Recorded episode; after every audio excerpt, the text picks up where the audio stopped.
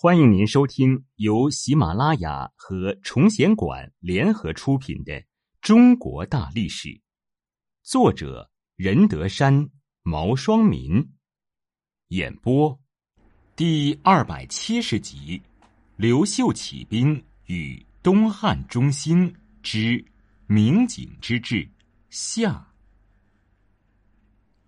王景治理黄河。王景。字仲通，祖上为琅琊部齐，今山东青岛即墨西南人。从小广窥众书，又好天文术数之事，沉深多技艺，对治理水利工程非常有研究，是东汉时期著名的治水专家。有一年，黄河泛滥，冲毁了郡夷（今河南开封附近的郡夷渠）。那一带的百姓纷纷逃难，田地荒废，生产停顿。为了及时让百姓回到家园，恢复生产，朝廷下诏招来了王景，协助主事官员王吴一起修复郡夷渠。王景接受了朝廷的任命，在当地考察了水情和地形后，建议王吴采用淹流法来修整郡夷渠。所谓淹流法，为王景自创。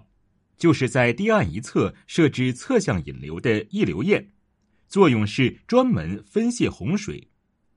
王五采纳了他的建议，很快郡夷渠就修复完毕。从那以后，水乃不复为害，当地民众大为喜悦，纷纷赞扬王景的功德。这一次成功的修整郡夷渠，也让王景由世之名，其能理水的名声传闻天下。明帝初年，黄河变渠的水害比较严重。根据《汉书》中记载，自从新莽始建国三年（十一年），黄河洪水从魏郡决口之后，变渠就遭到了严重的损毁。但当政的王莽却毫不顾念百姓的死活，并未派人维修，情况因此越来越恶化。明帝继位时，灾情已经向东蔓延，越过被损毁的汴渠。吞噬了原来的饮水水门，充裕之人多被水患。永平十二年（六十九年），明帝下诏正式启动治理黄河、修整便渠的计划。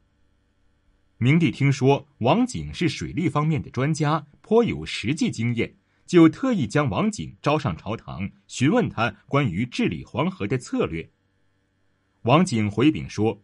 河为变害之源，变为河害之表。河变分流，则运道无患；河变兼治，则得益无穷。这番与众不同的见解，深得明帝赞赏，遂亲赐《山海经》《河渠书》《与供图》及钱帛衣物给他，并任命王景仍和王吴一起负责治理黄河汴渠。这一年的夏天，王景和王吴来到汴渠地区。带领数十万官兵百姓，开始了明帝时期最大规模的治水工程，修渠筑堤，自荥阳东至千盛海口千余里。据史书记载，这次治水工程主要是筑堤、理渠、决水、立门，河变分流，复其旧迹。王景根据当地多年的水灾情况和复杂地形，采取了各种相应的技术措施。开凿山地以通旧河道，助水流畅通；同时注意将横向连贯的水沟堵上，全面对黄河变渠进行了治理修整。尤其是在对变口的治理中，王景别出心裁地想出了十里立一水门，令更相回注的方法，交替从河中引水入变，达到了改善变口水门的目的，成功的将河变之水引导分流。永平十三年（七十年四月），历时一年的治理工程终于全部结束。因为工程浩大，动用的人力物力超过以往任何一次，但王景的治理成效也大大超越了过去。危害几十年的黄河洪水隐患被彻底消除，便渠修整一新，并重新恢复了通航的功能。定陶以北往年被淹没的大面积耕地重新被开垦种植。农业生产得到了极大恢复。其后九百多年间，黄河顺畅，史书上极少出现黄河泛滥改道的记载，故而有称“王景治河，千载无患”。黄河的水患解决后，明帝时期的农业生产得到迅速发展。据史书记载，东汉光武帝末年，全国在籍人口记录为二千一百多万；二十年后，也就是明帝末年，全国在籍人口激增至三千四百多万。这不能不说是一个惊人的增长，而这的确得益于明帝治黄的决心和王景治黄的功劳。豪强地主庄园。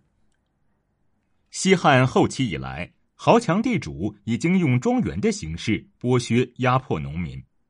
这些大地主或称士族、豪族、名门、大家、门阀等，其中有贵族地主、官僚地主和商人地主，有些地主还兼有其他身份。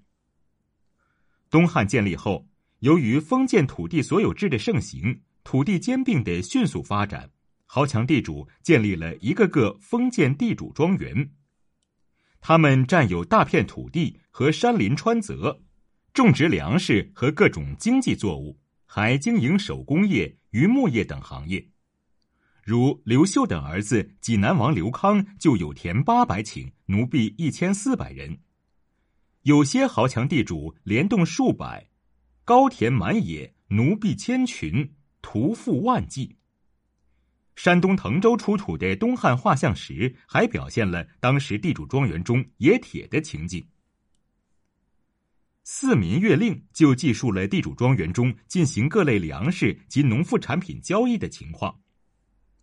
地主庄园的多种经营，保证了庄园内各类生活资料基本上能自给自足，不需要依赖外界供应。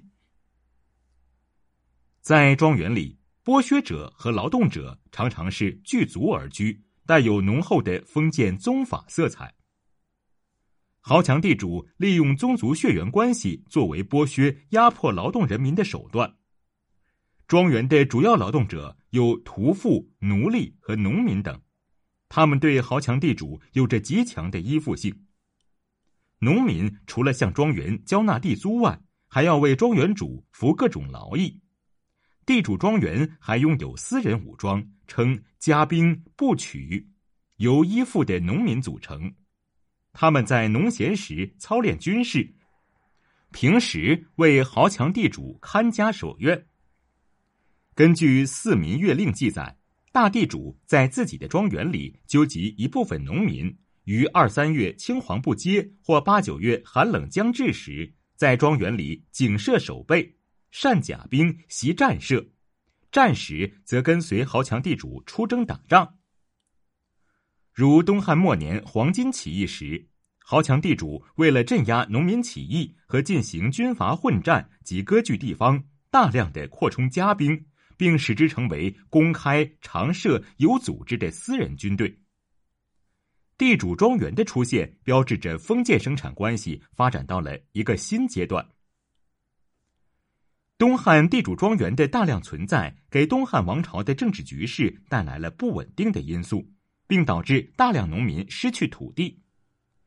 地主庄园的私人武装虽然在平时起到了维护封建秩序、镇压人民反抗、保卫地主庄园的作用，但由于它是封建地主庄园经济的产物，在东汉朝廷控制力衰弱的情况下，它往往也会发展成地方武装割据的工具。